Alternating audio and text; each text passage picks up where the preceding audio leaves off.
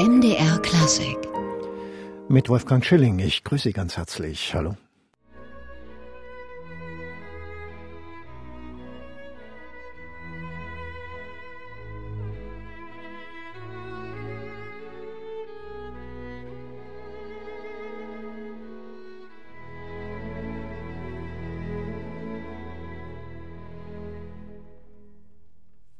Tja, die Ouvertüre zur Operette La Pericole von Jacques Offenbach mit dem Orchester der Staatsoperette Dresden unter Leitung von Ernst Theis war das. Ja, und der einstige Musikchef der Dresdner Staatsoperette ist derzeit ja Gast beim Mitteldeutschen Rundfunk und wird im Rahmen des Bauhausjahres ein ganz ungewöhnliches Projekt durchführen, den Stummfilm Sprengbacker 1010. Darüber reden wir gleich. Erst einmal aber herzlich willkommen, Herr Theis, hier im Gespräch bei MDR Klassik. Ich freue mich wirklich, dass ich da bin. Ja, Herr Theis, Sie haben ja eigentlich schon sehr zeitig angefangen mit dem Interesse für Musik, die so in die Richtung Sprengbacker geht. Musik der 20er, 30er Jahre des letzten Jahrhunderts. Auch was das Instrumentarium angeht, mit Schlagwerk, mit Trompete, mit E-Gitarre sogar. Das ist ja ein guter Weg, sich darauf vorzubereiten. Was hat denn das Interesse geweckt an gerade dieser Musik? Naja, ich würde sagen, ähm, das Medienzeitalter hat ja nicht vor zehn Jahren begonnen, sondern eigentlich schon in den 20er Jahren, wie man weiß, mit dem Radio. Und ich habe ein bisschen eine seltsame Biografie. Wenn man also mich als Dirigent jetzt kennt, wird man vielleicht den Hintergrund nicht wissen, aber da hat natürlich, haben Medien, Radio, klarerweise Schallplatten, CDs, die dann gekommen sind, ist ja alles in meiner Generation dann gekommen, immer eine Rolle gespielt und mich hat das einfach auch interessiert, was denn, was es denn für Möglichkeiten gibt, in einem Medium jenseits dessen, was im Konzertsaal gespielt wird, noch an Musik zu präsentieren. Und da habe ich eigentlich ganz zu Beginn meiner dirigentischen Arbeit schon mich mit Medienmusik beschäftigt habe französische Radiomusiken zum Beispiel aufgenommen von Arthur Honegger, von Millot. Die Cortège von Nebre ist einer der allerersten, äh, allerersten Filmsequenzen von Filmmusik, von einem Stummfilm. Äh, und da habe ich irgendwie dieses Interesse äh, weiterentwickelt und natürlich auch selber als Musiker auch in Wien beim RSO gearbeitet, also immer irgendwo im medialen Umfeld auch gewesen und habe dann einfach einmal bemerkt, irgendwie ist in unserer Zeit es nötig, dass wir uns auch, wenn wir jetzt die sogenannten Klassiker sind, auch mal richtig über unseren Tellerrand beugen und mal schauen, was es da an Musik noch gibt, außer dem großen Kanon unserer Epochen. Ja, aber Medienmusik heißt, das ist ja, glaube ich, auch nicht so die Musik, die sich so ganz einfach fassen lässt. Die Radiomusiken zum Beispiel sind ja durchaus sehr unterschiedlich im Stil, in der Machart. Für Filmmusiken gilt das noch mehr, weil die Filme ja auch ganz unterschiedlichen Ansprüchen gerecht werden müssen. Wie, wie breit ist denn da das Spektrum überhaupt? Naja, man kann eigentlich sagen, gerade im Bereich des frühen Radios ist es natürlich immer am, am Schnittpunkt äh, zwischen U- und E-Musik äh, anzusiedeln. Ähm, da war ja die große Programmkrise, was spielt man denn im Radio? Die Radiomacher wollten alle natürlich das große Repertoire, sagten, jetzt kann endlich einmal die Masse der Menschen auch das konsumieren. Äh, die Masse der Menschen war aber eher semi-begeistert äh, von dieser Idee und wollte natürlich Unterhaltendes eher haben versteht man natürlich auch, wenn man da das damalige soziale Umfeld einfach anschaut. Und das ist eigentlich auch so richtig eine Reibefläche geworden. Was spielt man eigentlich im Radio? Und äh, dort hat ja das deutsche Radio mit einem ganz wichtigen Projekt angesetzt, nämlich mit diesem arteigenen Rundfunkmusikprojekt, wo man versucht hat, eine Kunstmusik für das Radio zu entwickeln, die ihre volle künstlerische Wirkung nur über das Medium schafft. Der Gedanke kommt ganz direkt aus Deutschland von den Radiomachern des 20, äh, der, der 20er Jahre. Ja, und das war ja für die Komponisten, könnte ich mir vorstellen, eine Situation, mit der sie auch noch gar keine Erfahrung hatten. Das Medium war brandneu, die Einspieltechniken waren noch sehr unvollkommen. Wie war denn diese Anlaufzeit für die Künstler damals? Naja, es hat sich natürlich damals auch die Technik sehr stark geändert, ständig. Es wurde natürlich auch besser. Am Anfang war es halt äh, fürchterlich, weil gewisse Instrumente gar nicht äh, zu übertragen waren. Die Hörner konnten sie nicht übertragen, Kontrabässe konnte man nicht übertragen. Deswegen gibt's aus der frühen Radiophase Stücke für äh, Orchester, die keine Kontrabässe haben, zum Beispiel. Dafür sitzt ein Susaphon drinnen, wo man halt gehofft hat, über den Punch des Instrumentes doch ein paar tiefe Töne rüber zu transportieren. Und dann ist man ja schon sehr professionell da mit der Zeit rangegangen, 1928 äh, eben mit der Firma Siemens, mit der, mit der Radioversuchsstelle in Berlin, wo man dann wirklich ganz konkret versucht hat, wie geht man denn mit der Technik um, wie muss denn die Musik komponiert sein, damit sie auch möglichst gut übertragen werden kann. Und dann natürlich die Frage der Ästhetik. Wie viel Avantgarde, wie viel Unterhaltendes oder ein Gemisch davon. Und wenn man sich diese Musikstücke anschaut, dann merkt man richtig, wie die alle gerungen haben. Der Kurt Weil und der Paul Hindemith und der äh, Eduard Künecke und wie die alle hießen. Jeder hat sich daran versucht, fürs Radio zu schreiben, sind ganz unterschiedliche Sachen rausgekommen. Sehr spannend sind auch. Ein Teil habe ich ja auch vorgestellt in meiner CD-Serie. Also war eine spannende Zeit damals. Ja, ich, ich höre die Begeisterung. Und trotzdem hat es Sie dann erstmal zum klassischen Dirigentenstudium verschlagen, also das große Orchesterövre. Was hat Sie dazu gebracht? Es war eigentlich eher ein Zufall, muss ich sagen. Ähm, ich bin ja Dirigieren studieren gegangen, weil ich einfach von der Musik mehr wissen wollte. Und ähm, auch Komposition übrigens, aus denselben Gründen. Und der Ottmar Swietner, mein Lehrer damals, den kennt man ja gut äh, in Deutschland, ähm, der hat irgendwann einmal zu mir gesagt, in breitem Tirolerisch, Burli, du musst das machen. Und ich habe halt dann gefragt, was, was muss ich machen? Er hat gesagt, du solltest versuchen zu dirigieren, ich glaube, du hast Talent. Und dann habe ich ihn halt gefragt, und wie macht man das? Also ich hatte ja keine Hintergründe. Ja, und so ist das dann ins Laufen gekommen. Dann habe ich ein Ensemble gegründet, natürlich auch irgendwie muss man ja auf sich aufmerksam machen. Habe sehr, sehr viel zeitgenössische Musik dirigiert zuerst, habe auch einen Dirigentenwettbewerb gemacht in Darmstadt, den ich auch gewonnen habe. Und im gleichen Jahr 1996, Mensch, ist schon lange her, habe ich dann ein Einspringen in der Volksoper gehabt mit einer Chadas-Fürstin und dann war ich eigentlich ultimativ dort als Kapellmeister dann angestellt. Gleich am nächsten Tag haben die mich reingeholt und dann bin ich nach Hause gegangen und habe mir gedacht, okay, jetzt bist du wahrscheinlich Dirigent. Das war dann so das zweite Standbein, weil das war ja auch gewissermaßen eine Spezialisierung an der Volksoper, also Spieloper, Operette und ähnliches. Das war ja dann später an der Staatsoperette in Dresden ähnlich. Das war für Sie musikalisch sozusagen eine zweite Welt, die sich da eröffnet hat, oder? Ja, äh, eine zweite Welt als Dirigent, wenn man so will. Als Musiker natürlich nicht, weil ich ja fast zehn Jahre im Orchester gespielt habe und auch viel in der Volksoper gespielt habe. Übrigens auch diese Chardersfürstin in der Inszenierung oft gespielt habe, halt 15 Jahre davor. Und äh, also das Repertoire ist mir natürlich komplett äh, geläufig gewesen, genauso wie die große Oper und auch das große Repertoire, weil ich das einfach auch gespielt habe. Und ich habe so ein bisschen den, den Ruf des komischen Schlagzeugers gehabt, der mit der, äh, mit der Partitur hinter der großen Trommel steht und halt neben der großen Trommelstimme dann auch noch mitliest, was denn sonst da alles noch spielt. Aber das Schlagwerker sein ist ja auch sehr hilfreich, könnte ich mir vorstellen, wenn man mal auf die Musik schaut, die für Sie vielleicht doch im Mittelpunkt steht. Sie haben ja damals mit dem Orchester der Staatsoperette zusammen mit dem MDR diese schöne Reihe der frühen Radiomusiken aufgelegt. Wie ist man denn damals auf diese Sachen gekommen? Die waren ja fast vergessen und mussten ja auch noch aufbereitet werden. Genau, also ich habe dann natürlich zusammengearbeitet mit anderen Leuten. Der Auslöser ist ja eh vom MDR gekommen. Also der Dr. Steffen Lieberwirt, der hat mich ja darauf angesprochen, nachdem er die tänzerische Suite von Künecke in einem Satz gehört hat. Dann war da Jens-Uwe Völlmecke dabei, der ja auch viel im Rundfunk arbeitet. Der Uwe Schneider hat sich sehr hervorgetan, auch als Dramaturg in dem Kontext. Akademie der Künste in Berlin, dort haben wir äh, Materialien gefunden. Also man hat richtig gegraben Und ich habe mich dann schlussendlich auch entschieden, eine Dissertation zu dem Thema Musik für das Medium Radio in den 20er Jahren zu schreiben, weil ich einfach dachte, in diese Welt einzutauchen, das geht jetzt alleine über die Noten nicht.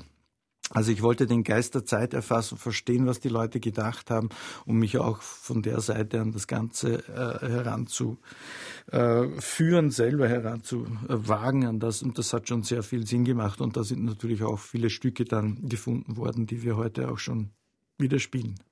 Und spielte da auch der Kontext eine Rolle? Also wie man damals mit diesen Werken im Radio umgegangen ist, wie man sie eingesetzt hat?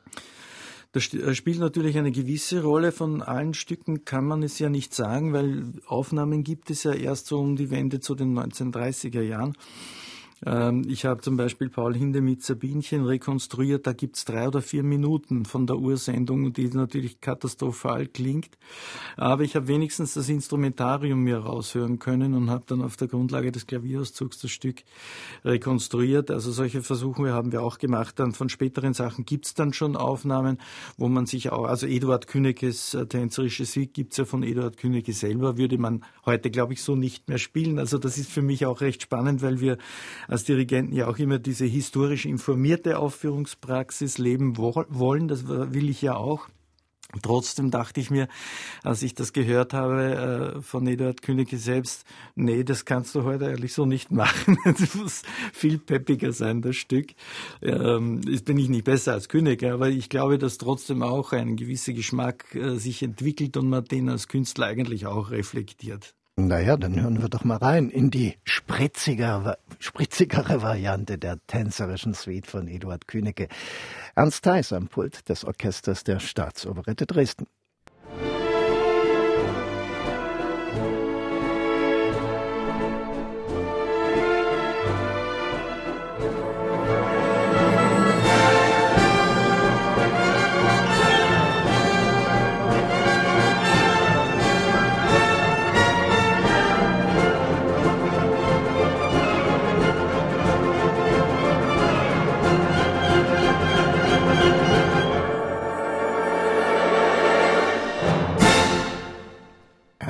Theis dirigiert Eduard Königes tänzerische Suite. Ja, und morgen dann ein ungewöhnliches Projekt im Bauhausjahr 2019 live in der Schaubühne Lindenfels in Leipzig zur Vorführung des Stummfilms Sprengbacker 1010, die Filmmusik von Walter Gronostai.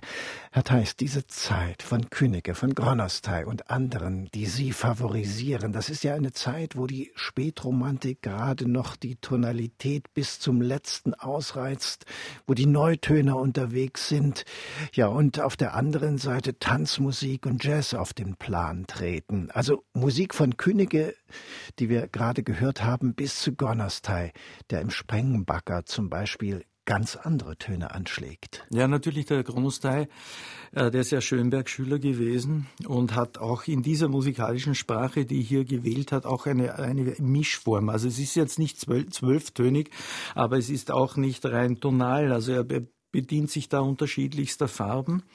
Äh, die Musik an sich mag, wenn man sie alleine hört, vielleicht etwas spröd klingen, ist aber zu dem Thema Sprengbager und zu dem Film einfach so eine starke Metaebene.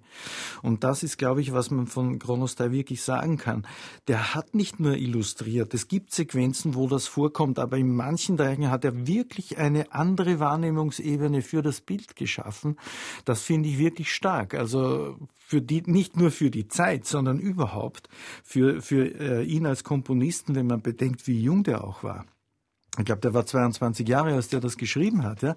Also der war schon ein Riesentalent auch, der, den Deutschland da gehabt hat und ist ein wichtiger Komponist. Ja, und wir müssen auch dazu sagen, dieser Stummfilm von Karl Ludwig Achatz-Duisberg ist auch ein sehr ungewöhnliches Werk aus heutiger Sicht, sehr modern. Da geht es um den beginnenden industriellen Braunkohletagebau und wie der auf der einen Seite maschinelle Momente wie eben diesen Sprengbagger erschafft, auf der anderen Seite dörfliche Idyllen und gewachsene Strukturen, auch Geschichte einfach mal so vernichtet, mittendrin auch noch eine tragische Familien- und Liebesgeschichte und ein glänzender Heinrich George als rücksichtsloser Kapitalist. Das also mal so kurz zum Plot. Herr Theis, also der M als der MDR mit diesem Projekt Sprengbacker an Sie herangetreten ist. Was haben Sie da gedacht? Ich habe mich natürlich total gefreut, klarerweise, weil ähm, ich, ich darf eben sagen, dass mein Dirigentenprofil eben recht breit aufgefächert ist und wenn man diese spezielle Profil auch abfragt, auch sage ich mal in so einem wichtigen Kontext. Das MDR Symphonieorchester ist ein renommiertes Orchester. Da freut man sich natürlich auch, wenn man in dem Kontext diese, diese Qualitäten vielleicht auch äh, zeigen kann. Ja, und ich habe es ja schon gesagt, der Film ist für die Zeit 1929 sehr ungewöhnlich mit einem erstaunlich heutigen Thema. Wir sind ja gerade mittendrin in der Kohlediskussion, gerade auch hier in Mitteldeutschland. Und auf der anderen Seite ist auch die Umsetzung sehr modern für unsere heutigen Augen. Damals kam er gar nicht so gut an bei der Kritik. Die war nahezu vernichtend. Woran lag das eigentlich Ihrer Meinung nach? Naja, ich meine, der Film ist natürlich hochpolitisch, das ist ganz klar. Und ich gehe mal davon aus, dass die Kritiken auch deswegen so ausgefallen sind, weil das einfach Leuten nicht gefallen hat, was man da sieht. Und es ist ja auch ein brisantes Thema, äh, wie weit, sagen wir jetzt einmal, eine Wirtschaft sich so dominant geben kann, dass äh, sozusagen andere Strukturen des Daseins sich dem beugen müssen. Und das war in dem Zusammenhang die Agrarwelt. Und das zeigt der Film einfach, diese ganzen Spannungsbereiche, die da auftauchen. Einerseits versteht man, und das natürlich, man, man möchte die Industrie weiterbringen, natürlich möchte man auch Geld verdienen, ist ja nicht per se schlecht, aber man sieht auch, was man alles dafür tut, dass das eintritt und wie wenig dann ein Mensch, der jetzt ein, sich im Prinzip nicht helfen kann, ja, weil er einfach unbedeutend ist. Es ist kein Mensch unbedeutend für mich, aber in dem Kontext ist natürlich der Firmenchef äh, der Wichtige und seine Leute sind die Entscheider. Und wenn dann die großen Großmutter kommt mit ihrer Familie, die auf diesem Hof äh, lebt seit äh, dem 17. Jahrhundert und darauf hinweist, dass das eben nicht einfach irgendetwas ist, das man auch mit viel Geld so wegkaufen sollte dann, dann ist das ein brisantes Thema. Und wir haben es heute auch laufen. Ich meine, äh, es wird viel Grund gekauft. Rumänien, man kennt alle diese Bereiche. Natürlich ist es gut, wenn Nahrungsmittel erzeugt werden, das passt ja auch, ja. Aber wie viele Leute dann kurzfristig Geld haben und dann im Nichts stehen, weil sich das einfach verbraucht, während sich ein Hof, wenn er auch nicht besonders groß ist, aber sich doch immer weiterleben lässt. Ja, also das sind schon brisante Themen und Sprengberger macht genau das Thema auf.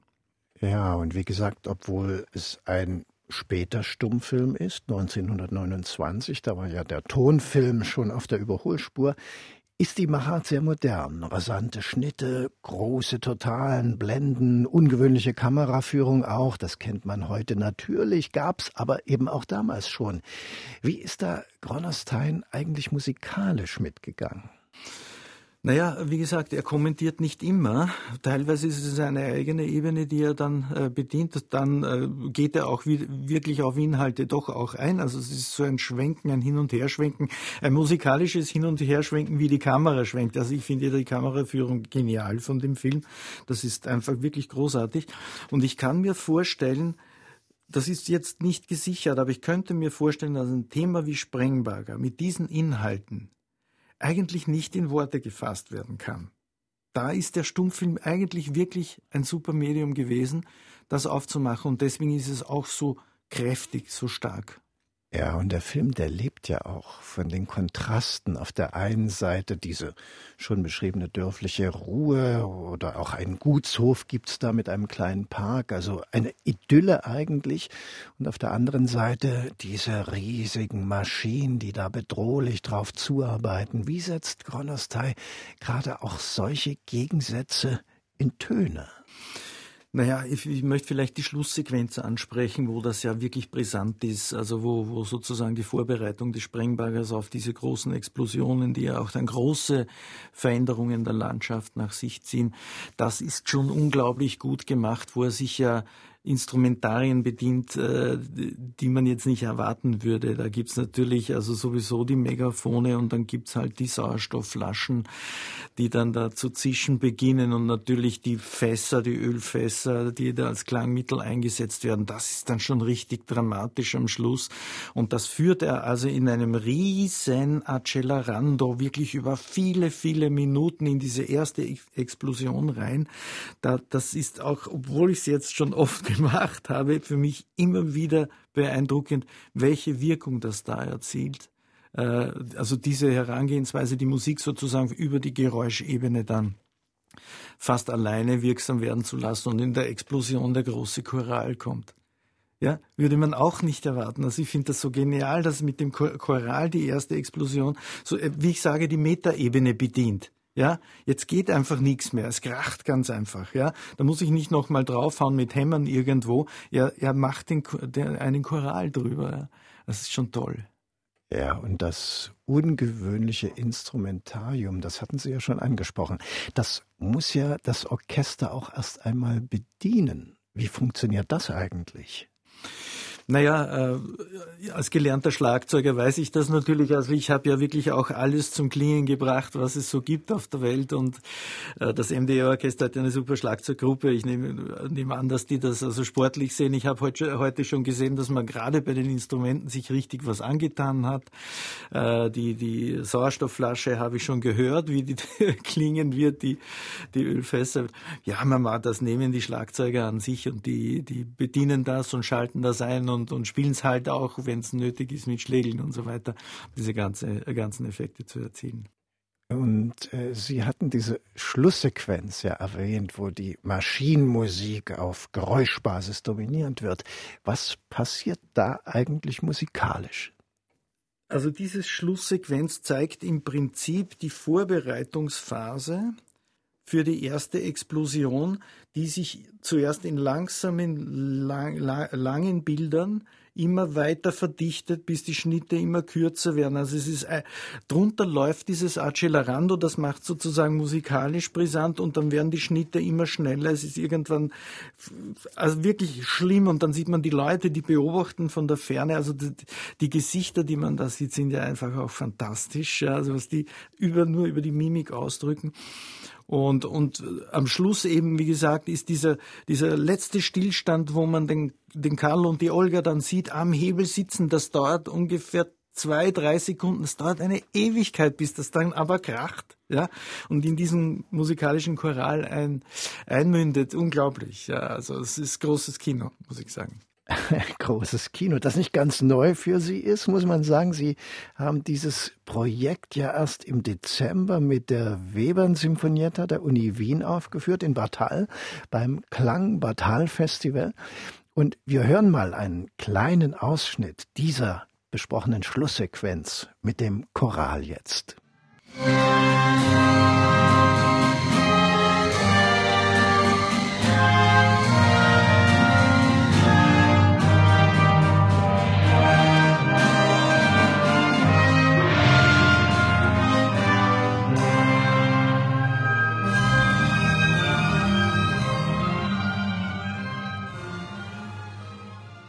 so klingt er, der Sprengbacker-Soundtrack. Da nimmt die Tragödie gerade ihren Lauf, denn bei den Sprengungen kommt Camilla, die Geliebte des Baggeringenieurs Hartmann, ums Leben.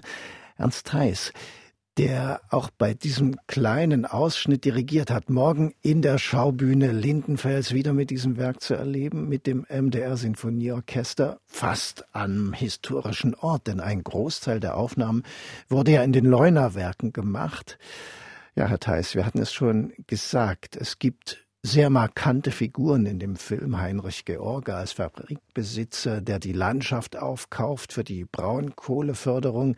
Der Ingenieur Hartmann, der das Projekt vorantreibt mit seinem monströsen Bagger und dabei sowohl die Mutter als auch die Geliebte verliert. Camilla, die Gutsherrin selbst, die vom Projekt besessene Olga und dann gibt's noch ein paar andere. Werden diese Personen durch die Musik charakterisiert oder wie geht Gronostei damit ihnen um? Naja, eigentlich, ich sage mal so, der Direktor der Leunerwerke, der, der, der George ist, das geht ja gar nicht besser. Also der spielt das ja dermaßen stark. Der hat schon oft einmal dieses Leunerwerk-Thema, das sehr aufdringlich, sehr laut ist und sehr maschinell ist. Es ist aber nicht immer, wenn er kommt, dass das dann, dass man das sieht. An manchen Stellen ist es so, ja. Eigentlich beschreibt der Film, die Musik beschreibt eigentlich eher das Umfeld als die Personen. Also die Camilla zum Beispiel, das, ist die, das ländliche Mädchen, das in den Karl verliebt ist und die Olga ist die, die in den Leunerwerken arbeitet und Ingenieurin ist. Ähm, die werden sozusagen in eine musikalische Welt reingestellt, die in einer Bilderwelt spielt. Ja, also sie hören nicht leitmotivische Sachen oder sowas. Wenn die Camilla kommt, kommt kurz eine nette Geige. Sowas kommt hier nicht vor, sondern es wird wirklich über die Gesichter und über das Schauspiel die Musik sozusagen teilweise gebrochen, teilweise entsteht eine sichtbare Szene, die mit der Musik irgendwie scheinbar nichts zu tun hat, aber trotzdem da genau dadurch wirkt.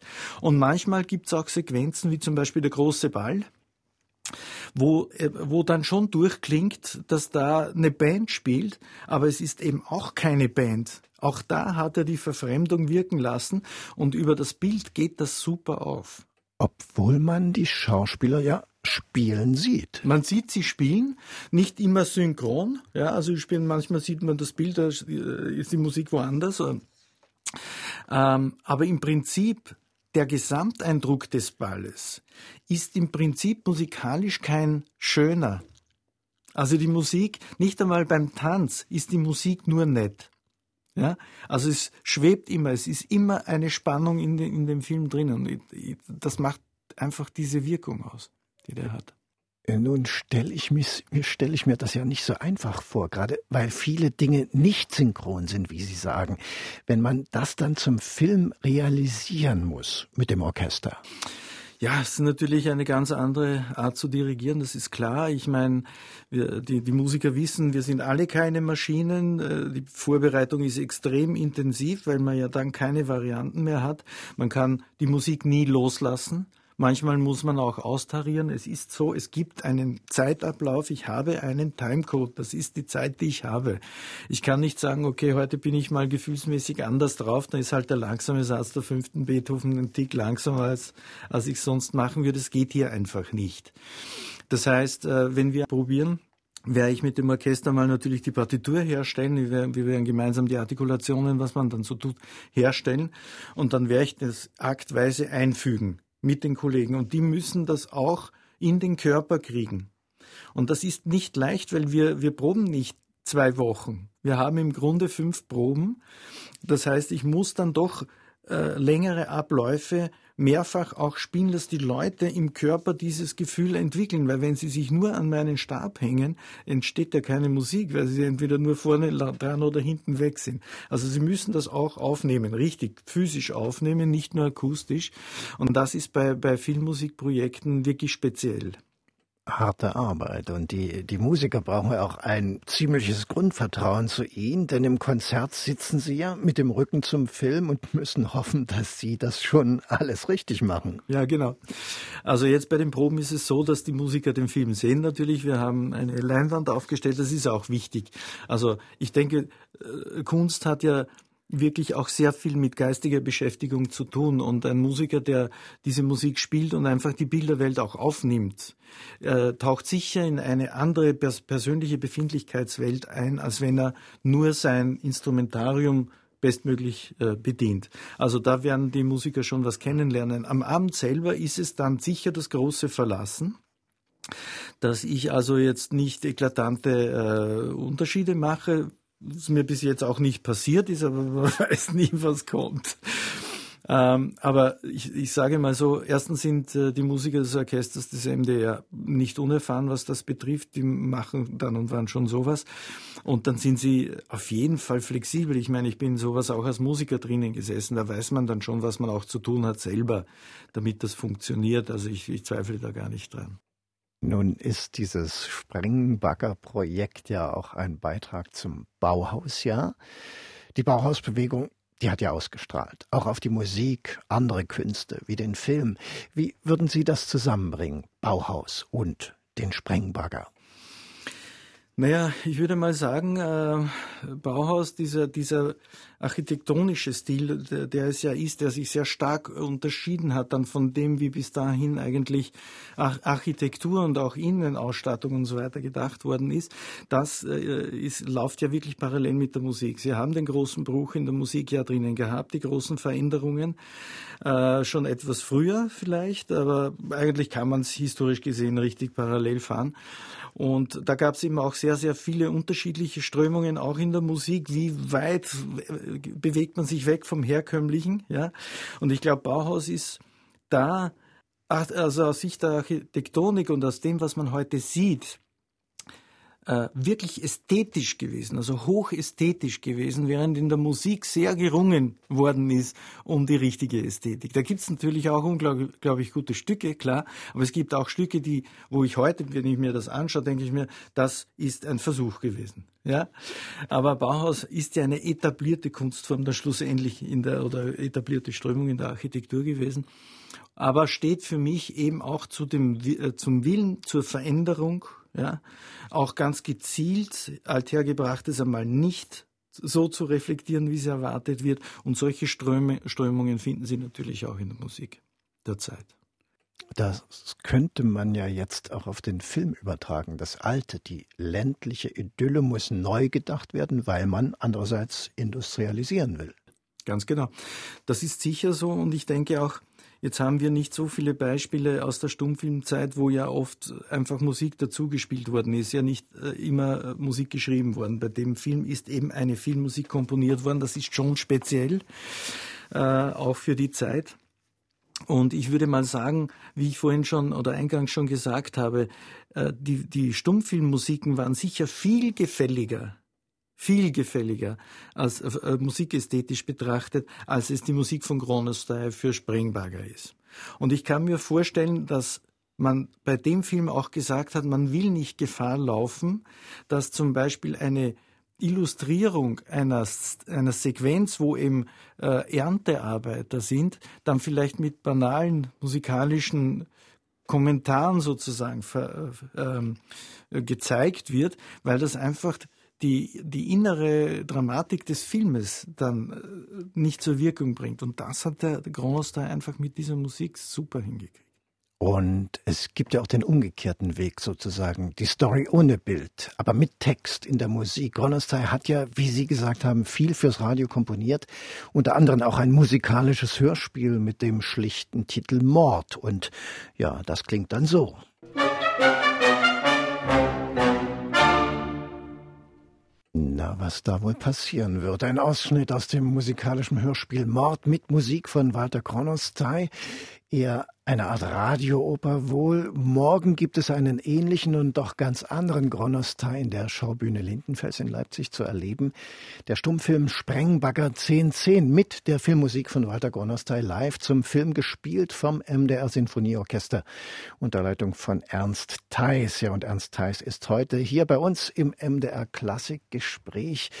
Herr Theis, solche außergewöhnlichen Kreationen wie die Musik zum Sprengbagger oder das Hörspiel eben hat Gronostai mit diesen Dingen irgendwie Einfluss nehmen können auf eine Ästhetik nach ihm? Das würde ich jetzt so nicht sagen. Also ich, bedauere sehr, dass Walter Gronostai leider so jung gestorben ist. Es hätte mich schon interessiert, was da noch gekommen wäre von einem Menschen wie ihn. Ich habe ihn ein, ein, wenig kennengelernt in meiner Recherche für meine Dissertation. Er ist ja ein richtiger Radiomann gewesen. Er hat auch richtige Formate erfunden. Ja? Also immer wieder seine Sendungen äh, so gestaltet, dass er ausprobiert, wie geht das eigentlich. Er hat selber moderiert auch noch. Das war aber, äh, sag ich mal, der, der kleinste Teil, nicht? Musiken zu Revuen geschrieben auch und so. Also der war schon richtig am Speck, wie man in Österreich sagt, was diese medialen Entwicklungen betrifft. Und irgendwie ist für mich trotz der Jugend äh, Kronos Theis eben dieser Sprengbare als Gesamtkunstwerk ein Solitär. Ich kenne keinen anderen Film. Ich meine schon, wenn man Metropolis hernimmt, das ist auch natürlich ein, ein unglaublich starker Film, der eine ganz andere Thematik hat, aber ein Film, der sich so in die Welt reinstellt, der Leute, die da zu sehen sind und, die, und der Leute, die das dann sehen. Das habe ich eigentlich so konkret jetzt aus der Zeit auch nicht gesehen. Und das hat sicher dazu beigetragen, dass aus politischen Erwägungen das nicht unbedingt nur positiv gesehen worden ist, dieses Kunstwerk.